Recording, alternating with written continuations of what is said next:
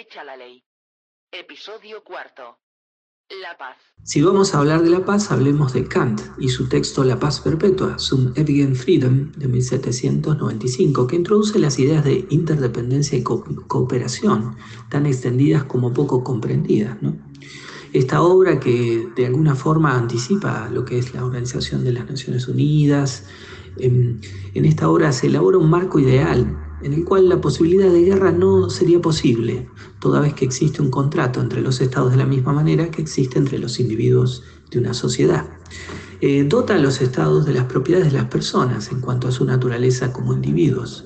Los estados se comportan como individuos en el estado de naturaleza, estados de anarquía en el que no existe el derecho, donde no existe un conjunto de leyes que posibiliten el gobierno y las relaciones son anárquicas. Y mediante estas, estos artículos se llega a un estado ideal en el que la guerra no sería posible. Eh, veamos lo que nos comenta Kenneth Words. La paz perpetua establece, dice, una analogía entre los estados en sus relaciones internacionales con las personas, en sus relaciones sociales, por lo que podríamos hablar en ambos casos de individuos, estado y persona. Propone que los estados deben dotarse de una constitución de igual manera que lo hacen las personas, con el fin que sea la razón la que solucione las controversias entre ellos, y donde el valor cooperación tenga un papel primordial frente al valor poder.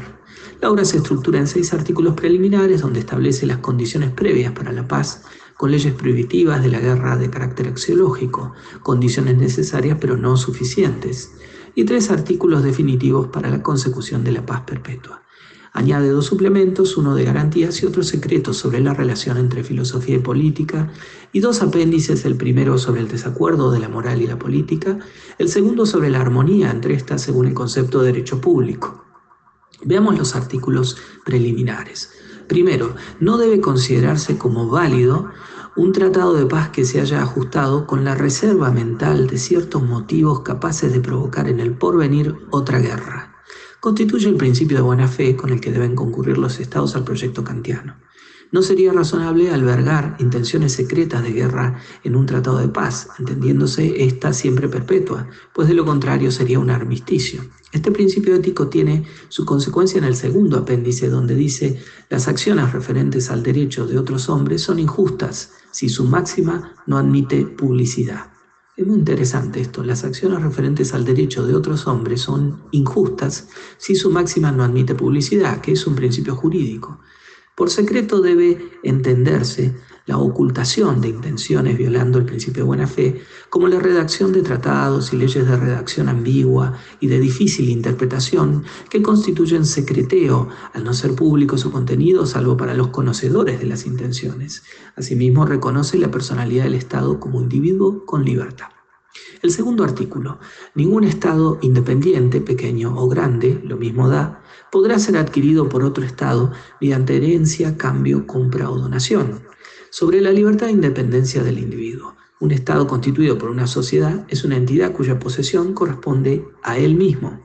No puede ser enajenado, heredado, incorporado o repartido sin el consentimiento de su legítimo tenedor, que es el mismo. Teniendo el Estado su propia individualidad, actuando por sí, no puede ser transferido total o parcialmente. Únicamente puede llevarse a cabo mediante acuerdo entre las partes que lo forman y ostentan su titularidad. Lo contrario implicaría autoritarismo y coacción de una de las partes sobre la otra, o otras partes. ¿no? La adquisición por un tercero conlleva un incremento de su patrimonio y poder a costa de la extirpación de una parte de ese individuo, siendo tratado como un bien material que puede ser transferido y destruido, pues el individuo original, el Estado, habría dejado de existir. Este artículo preliminar informa el primer artículo definitivo donde se establece la necesidad de una constitución republicana para que las decisiones no sean adoptadas de forma despótica, sino mediante acuerdo entre las partes y no por la acción del poder de una de ellas. El tercer artículo, los ejércitos permanentes deben desaparecer por completo con el tiempo. Los ejércitos permanentes, repito, deben desaparecer por completo con el tiempo. El fin último de los ejércitos es combatir. Ha de diferenciarse de las causas que llevan a los estados a disponer de ejércitos, que pueden ser variadas, coercitivas o defensivas. la existencia de ejércitos permanentes no es decisión de ellos mismos, sino de los estados. Kant no responsabiliza a los ejércitos de la guerra. Esta es una decisión de los estados. Los presenta como un instrumento. Considera de manera diferente aquellos ejércitos constituidos por ciudadanos que libremente deciden participar en la defensa de la patria, reconociéndose el derecho a la legítima defensa. Asimismo, conlleva un coste que provocaría la necesidad de adquirir parte de otro Estado mediante una guerra para hacer frente a los gastos de una carrera armamentista que hace mayor el coste de la paz que el de una guerra victoriosa es evidente que se necesitaría de una aplicación estricta del principio de buena fe del artículo primero. De lo contrario, con la sola existencia de un ejército en un Estado, se quebraría el principio de buena fe. Cuarto artículo. No debe el Estado contraer deudas que tengan por objeto sostener su política exterior. La emisión de deuda para llevar a cabo acción exterior de un Estado constituye un riesgo para la paz, ya que no revierte en su desarrollo y la mejora de, de su riqueza. Si bien puede provocar un quebranto económico que lleve al deudor a provocar una guerra para la adquisición de un bien propiedad de otro, instrumentalizándolo y privándolo de su libertad, o la exigencia del acreedor sobre el deudor en los mismos términos. Es decir, las deudas son principio bélico, ¿no? Quinto artículo. Ningún Estado debe inmiscuirse por la fuerza en la constitución y el gobierno de otro Estado, establece el principio de no injerencia, relacionándolo con la libertad y la independencia del individuo. La intervención de un Estado en los asuntos de otro solo es justificable bajo el supuesto de anarquía, estado de naturaleza, generada por la partición autoritaria de una parte que pretende ser la totalidad. En estas circunstancias no hay injerencia porque tampoco existe Estado. El mal ejemplo de los ciudadanos no es razón para intervenir, puesto que no implica agresión a un tercero. La injerencia sobre la autonomía en la decisión sin consentimiento, aunque sea para infringirse un mal a sí mismo, constituye una privación del derecho y una reducción de la libertad del individuo. Sexto, ningún Estado que esté en guerra con otro debe permitirse el uso de hostilidades que imposibiliten la recíproca confianza en la paz futura. Tales son, por ejemplo, el empleo en el Estado enemigo de asesinos, envenenadores, el quebrantamiento de capitulaciones, la excitación a la traición. El principio de buena fe es condición necesaria para la racionalización de la guerra, puesto que no existe una ley que someta a las partes. Ambas se encuentran en un mismo plano, sin relación jerárquica. No hay lugar para una guerra de exterminio, con la pérdida absoluta de una de las partes y su aniquilación. La ausencia de buena fe carga de resentimiento y compromete la paz futura, teniendo entonces un armisticio cuando cesan las hostilidades. La magnanimidad del vencedor evitará el vae victis de unas condiciones leoninas de la derrota. El espionaje constituye un quebrantamiento del principio de buena fe como expresión de la desconfianza entre las partes que perdura después del cese de las hostilidades. Kant distingue dos tipos de leyes en los artículos preliminares. Por un lado, aquellos cuyo cumplimiento es inmediato. La ley 1, la quinta, la sexta, contiene los aspectos iniciadores por sí solos del conflicto y cuya inobservancia constituye una agresión en sí misma. Los otros, el 2, el tercero, el cuarto, son igualmente necesarios, pero pueden demorarse en su aplicación por un derecho natural que honestamente persiste en el Estado civil, Estado legal común, en el que no existe la agresión entre las partes, y requieren del cumplimiento de los anteriores. Existe dificultad en la aplicación de los artículos 2, 3 y 4, que constituyen una herencia del Estado de naturaleza en el Estado civil, si los artículos 1, 5 y 6 no se cumplen, ya que la violación del principio de buena fe, la injerencia y la aniquilación del otro permiten el ejercicio del derecho natural heredado del estado de naturaleza, derecho que persiste, mientras lo hacen los iniciadores de la guerra, que no constituyen derecho natural en el estado civil. Considera así la irretroactividad de las leyes, la irretroactividad de las leyes del estado civil sobre el estado de naturaleza previo a la existencia de un derecho formal. Aquí cobra valor el principio del derecho nullum crimen sina previa lege, ya que no es posible aplicar una ley en el pasado cuando el hecho es previo a su prohibición. No se pueden aplicar las leyes del Estado civil porque este es posterior al Estado de naturaleza. En el Estado de naturaleza no existe la ley y lo que la ley no prohíbe está permitido. Artículos definitivos. Partiendo de la condición permanente de la conflictividad del Estado de naturaleza, Kant propone la instauración de un orden jurídico entre los Estados. Y ahora lo vamos a ver.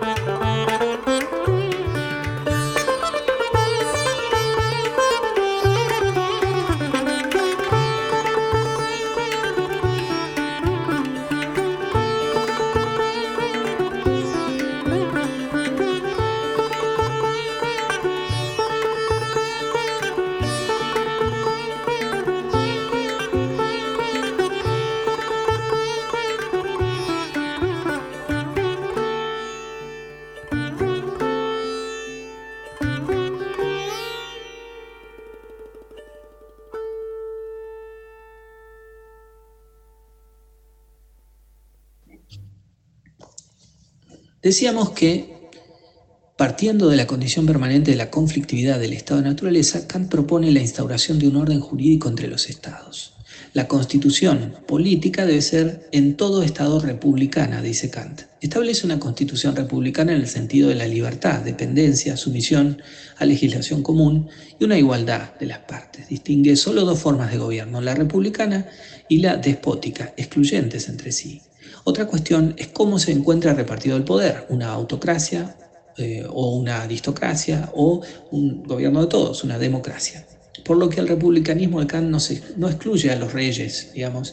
El ejemplo descansa en la existencia de monarquías parlamentarias modernas europeas, por ejemplo, que satisfacen perfectamente este principio. Por lo tanto, el principio político del republicanismo es la separación del poder y no tanto quién detenta el ejercicio de ese poder separado. Segundo, el derecho de gentes debe fundarse en una federación de estados libres. La personalidad moral del Estado se asemeja a la del hombre. De igual manera existe la necesidad de un Estado civil entre los estados que se relacionan con la anarquía y el estado de naturaleza. De la misma manera que los hombres en anarquía disponen de un derecho natural que les permite establecer el Estado civil, los estados tienen una constitución jurídica interna que les permitiría establecer una federación entre ellos al igual que sucede entre las personas en el Estado civil, una sociedad de naciones libres e iguales y sometidas a la misma ley, dependientes de la ley. Cuarto, el derecho de ciudadanía mundial debe limitarse a las condiciones de una universal hospitalidad. ¿Mm? El derecho de ciudadanía mundial debe limitarse a las condiciones de una universal hospitalidad. En una sociedad de naciones, en los ciudadanos que disponen de ciudadanía universal, y que sean interdependientes. La hospitalidad debe consistir en no dispensar trato hostil al extranjero, que en tanto se mantenga pacífico no debe ser considerado un enemigo. Diferente es la presencia en un territorio conquistándolo y convirtiéndolo en instrumento a sus habitantes. Suplemento primero. La primera garantía de la paz perpetua la proporciona la naturaleza mediante los mecanismos del azar y la providencia que ha permitido que los hombres habiten todos los rincones del planeta.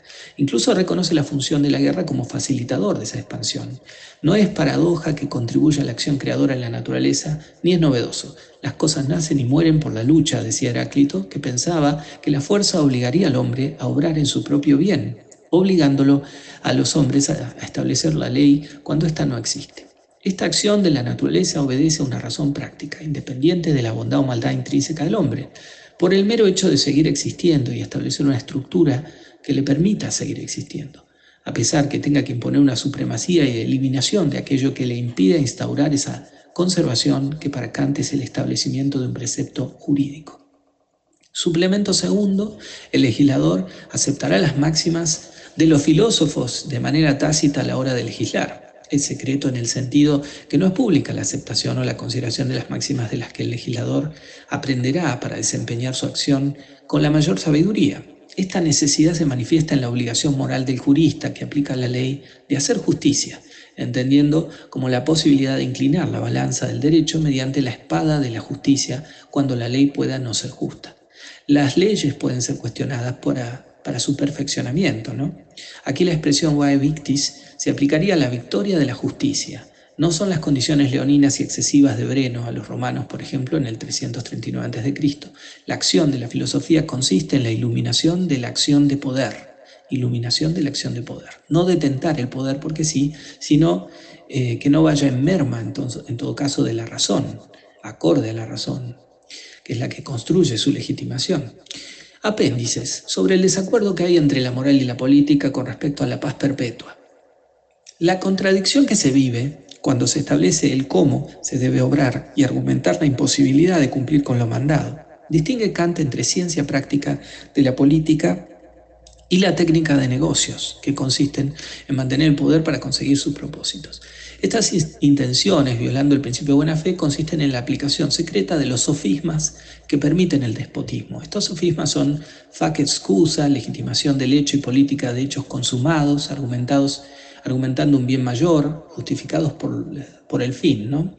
Kitty nega, responsabilizar y culpar a otro, focalizando las iras sobre él, divide et impera, ¿no? sembrar discordia entre los iguales para que de sus luchas internas se obtenga un beneficio propio. Estos son principios que destruyen la armonía.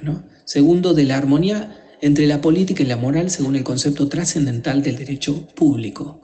La publicidad de las leyes es principio ético y jurídico, del que se nutre el primer artículo preliminar. El oscurantismo y secretismo de una máxima implica el evitar una reacción de oposición al ser conocida por el otro por contener una amenaza para éste. Este sería el medio para conocer la justicia de una ley, si al preguntarse el legislador sobre su ética contiene el valor de hacerse pública. Claro, si es secreta es porque contradice la razón y el interés común. ¿no? Conclusiones. En primer lugar, hay que tener en cuenta que el proyecto de paz perpetua de Kant es un proyecto ideal, sin intención práctica en el mundo real, por lo cual no puede ser acusado de utópico. Hegel destruirá, eh, en algún sentido, el proyecto kantiano mediante la introducción de la voluntad de las partes como un elemento. Pondrá de manifiesto la inexistencia de una entidad superior, un pretor entre los estados de carácter necesario, sino que es la voluntad, al igual que en el caso de los hombres, y los motivos religiosos o morales los que evitan la solución bélica. Y estos motivos son contingentes, no son ni necesarios ni imprescindibles. Que una cuestión sea o no dependerá de la voluntad de quien detente el poder de decidir. Para él seguirá vivo el dios de Heráclito, que es destrucción y creación continua. No hay una posibilidad de alcanzar un equilibrio. No obstante, la forma ideal del proyecto no cae en olvido en la organización política, independientemente de la naturaleza ética o jurídica del Estado como sujeto de derecho. Una vez el derecho se instaura, muchos principios son válidos y evidentes, cumpliendo la función informadora del suplemento segundo. Este complejo y estructurado proyecto que se muestra en ocasiones ambiguo ha permeado en las mentes de los gobernantes tras las dos guerras mundiales, lo cual demuestra lo valioso de las ideas que propone. No obstante, fracasa en la Sociedad de las Naciones propuesta por el presidente Wilson tras la Primera Guerra Mundial y se generan dificultades en proyectos que se nutren del pensamiento de Kant tras la Segunda Guerra. Tras episodios de guerras devastadoras, cobra vigor para instaurar soluciones a fin de evitar que el flagelo de la guerra golpee a la humanidad, como se consagra en los propósitos y en los principios de la Carta de las Naciones Unidas. La Unión Europea y los tratados que le han ido dando forma son el pensamiento kantiano llevado a la práctica política. La interdependencia, soberanía compartida, libre circulación de personas, mercancías y capitales son una aplicación directa de estos principios para bien o para mal.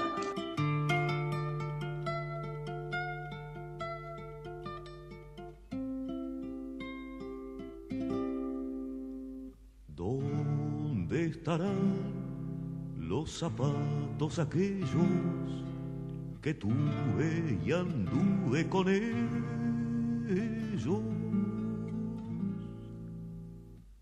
¿Dónde estarán mi cuchillo y mi onda, el muchacho que fui, que responda?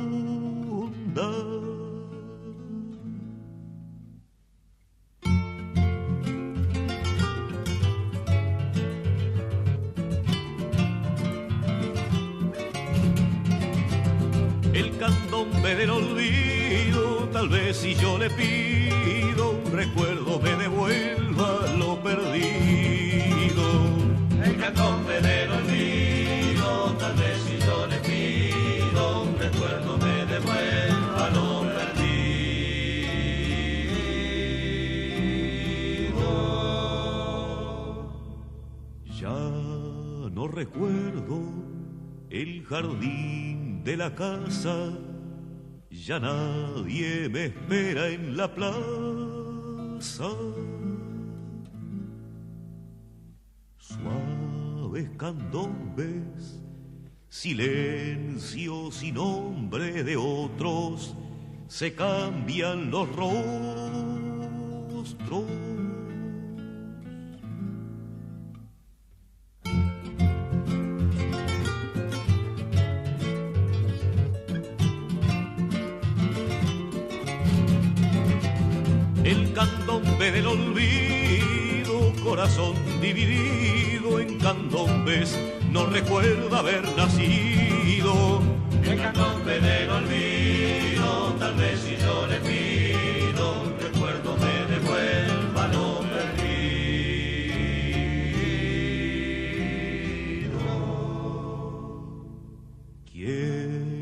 ¿Quién me dará nuevamente mi voz inocente, mi cara con lentes?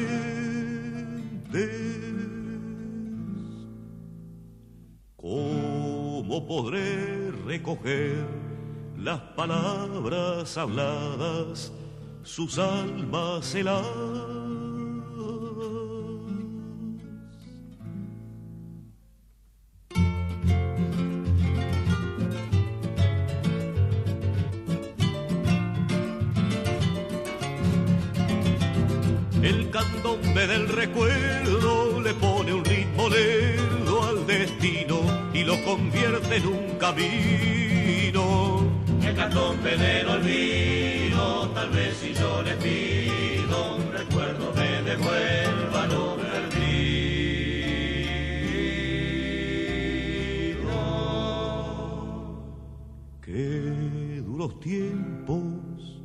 El ángel ha muerto, los barcos dejaron el puerto. Tiempo de amar, de dudar, de pensar y luchar, de vivir sin pasar.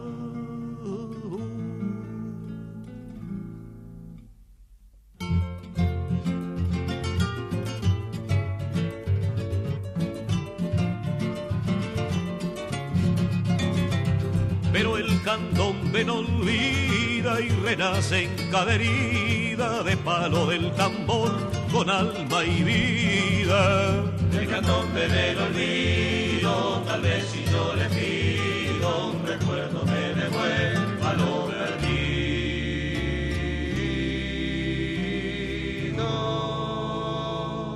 Tiempo raudal, una luz cenital cae a plomo en la fiesta de Momo.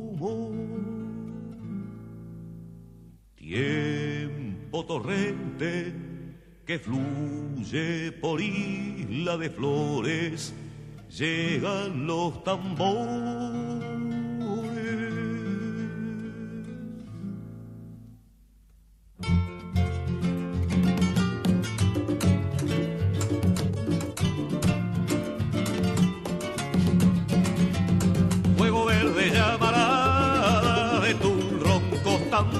Tambores del sur, techo de seda bordada. Fuego verde llamarada de tus rojos del sur techo de seda bordada. Rueda y rueda al infinito, el candombe no es un grito, se canta y no se baila, la la la Que se baila y no se canta, el candombe es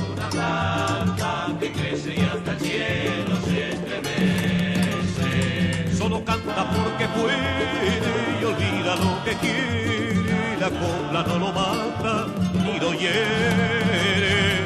Llora azul en una lata de gamba bodeglada, la vida no lo hiere y no mata. Vuelve a amar y no se cansa, la vida no le alcanza, la muerte es una ingenua adivinanza.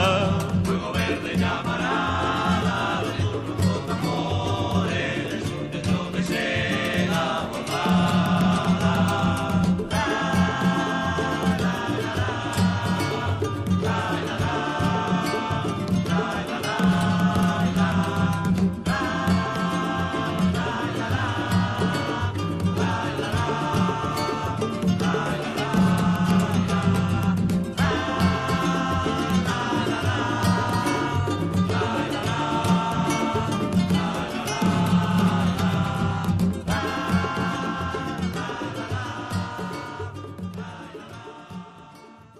Voy a recomendar un libro de poesías de la poeta patagónica Isa Raba, titulado Los sitios de mi cuerpo, editado por Años Luz en el año 2019. A propósito de este libro, dijo Diego Ravenna, valiente y sabio libro, hermoso para tiempos duros, poseedor de una palabra justa y de peso político, porque reconoce en un grandioso gesto introspectivo y en contra del sentido común dominante la trampa de nuestro tiempo, caer en las garras de la indistinción y la indiferencia reinantes. Lejos de la supuesta orfandad individual, declama la connivencia con nosotros. Poco a poco cercados los sitios de mi cuerpo. No, no lo hice sola, no puedo sola con tanto territorio vivo como si afirmara contra toda certeza que no tomar partido es, hubiera sido, podrá ser, volverse inofensiva, quitarse potencia. Con fuerza renovada, la voz poética se afirma múltiple en este tercer libro de la autora, como un inclaudicable lugar de resistencia. Nos recuerda que estamos en el mundo para desobedecer y que la palabra poética puede ser un arma de lucha. Los poemas que voy a compartir, el primero de esos, Cuando no haya nada. No sé cómo suena tu voz, hermana, cómo danza tu risa y tus ojos, cómo transitan las cosas, los bordes, lo amplio, lo angosto. No sé cómo tocan tus manos lo rugoso, lo suave, lo que amás, lo que te hastía, ni cómo sueña tu mente, tu pecho, cómo abraza lo que te ilumina, lo que te calma. No sé si lloraste anoche, si bebiste, te alimentaste, si hubo un hombre o una mujer a tu lado, si fue hace mucho, ayer, si será quizás la próxima semana esa felicidad inmensa o esa tristeza abisal que poco a poco mata. No sé de vos casi nada, solo lo que importa, que sos hermana, y basta para armar un cuerpo de palabras, que te abrace cuando el tuyo se vuelva parva, una casa para que habites en la distancia, una carta para que la leas cuando no haya nada. El segundo poema, titulado Armadura. Debajo del árbol me arrulla, como el viento a las ramas esa tarde que me enfrenté a papá. Diestra en sostén de cuatro hijos, sus brazos rodean mi espalda, entrelaza las manos y nos balanceamos las dos, una canasta humana. Me dice, no le contestes, hija. Palabras que puedo entender y nos hundimos en las lides del cuerpo y de la mente, como queriendo justificar levantamientos y sumisiones. Así, la vida contienda, el hogar campo minado, el lenguaje aguja y estos hilos que se enredan y no se cortan. Madre, todavía no aprendo y me encierro en el abrazo debajo del árbol, al arrullo del río. A veces la armadura se parece a un cascarón y se parte. Y bueno, cerramos esta lectura con el tercer poema titulado El principio. ¿No te diste cuenta? Eras vos, te sentaste a mis espaldas. Yo leía un libro boca abajo, era mi cama, vos me mirabas. ¿No te diste cuenta? Eras vos, yo no entendía que te acercaras con la mano como pala para hundirme en el cuerpo. No te miraba, pero eras vos, tocando mi fondo, mi principio. Fuiste el principio de todo. Tiesa seguí, leía, leí, leí. No hubo palabras, no supe si no entendiste o no te importaba, que era yo y que me ahogaba, en un silencio que fue solo nuestro, en un dolor que fue solo mío. Ahí cerraba, eh, nacida en Tierra del Fuego en 1982, es docente, es escritora y editora. Eh, a la vez es fundadora de una editorial eh, propia, un sello editorial Tanta Ceniza Editora, que publica libros ilustrados de poesía y literatura para las infancias, y en el que participan diseñadores, diseñadoras, ilustradoras, traductoras y escritoras argentinas. Forma parte de la colectiva de escritoras patagónicas, filial Neuquén, proyecto que difunde las voces de escritoras de la Patagonia a través del canal de YouTube Algún Poema Tiene que Ver. Oh, show us the way to the next whiskey bar. Oh, don't ask why. Oh, don't ask why. Or we must find the next whiskey bar.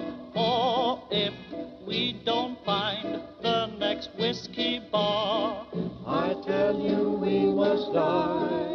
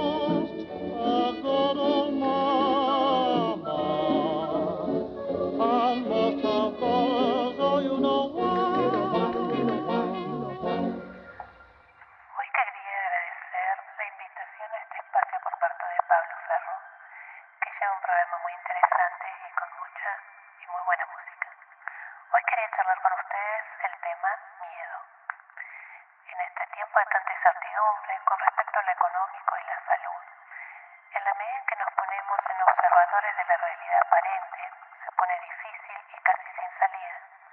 Pero si en realidad subimos un escalón y logramos ver más allá de lo aparente, veremos que nuestra observación es solo a un nivel físico o fenoménico.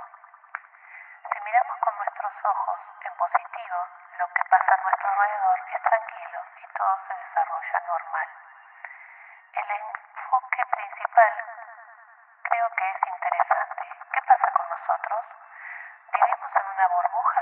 todo así? Lo real es que en la medida que nos enfocamos en lo simple y más cercano que es nuestra vida, veremos que todo está bien.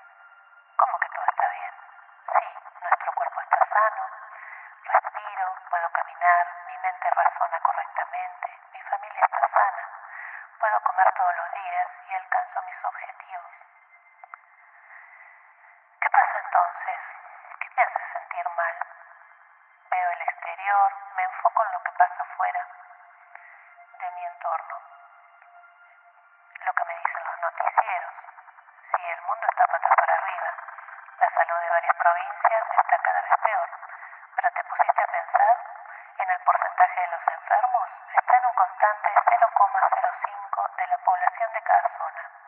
Es menor a todas las enfermedades que son de riesgo y no le damos importancia, porque no están las noticias.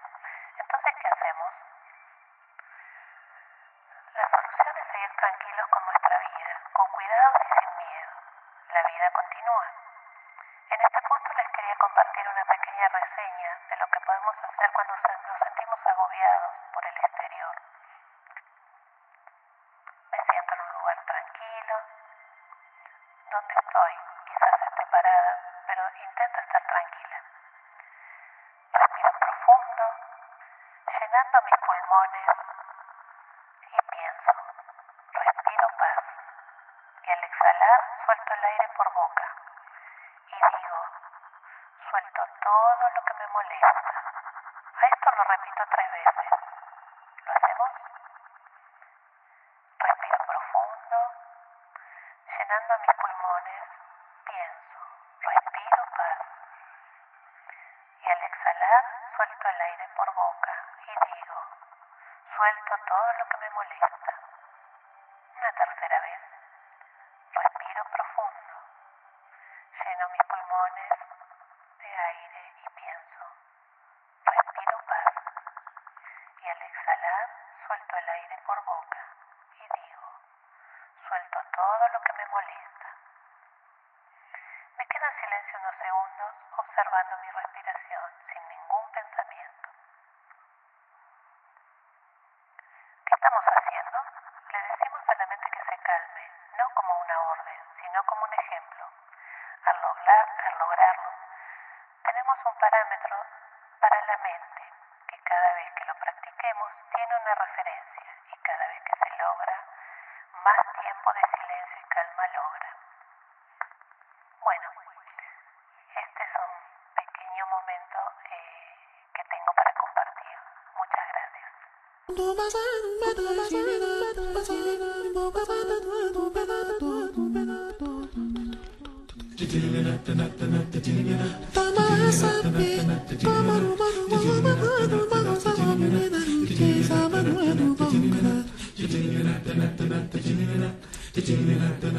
Say no more,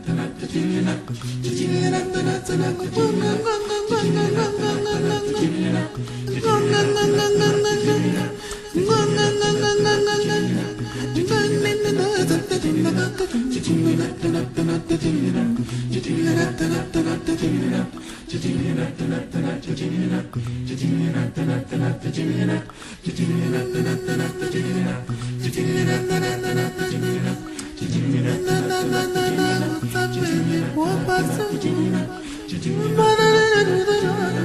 it?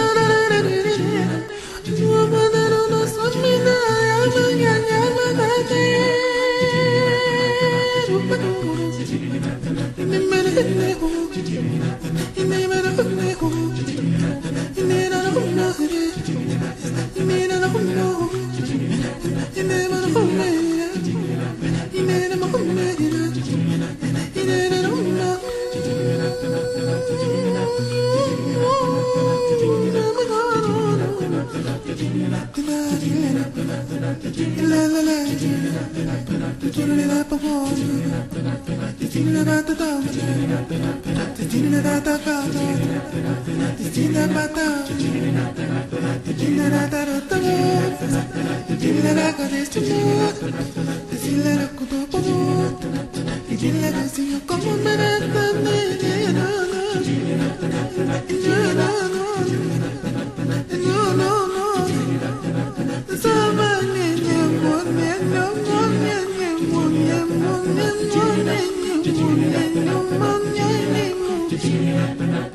Take my name.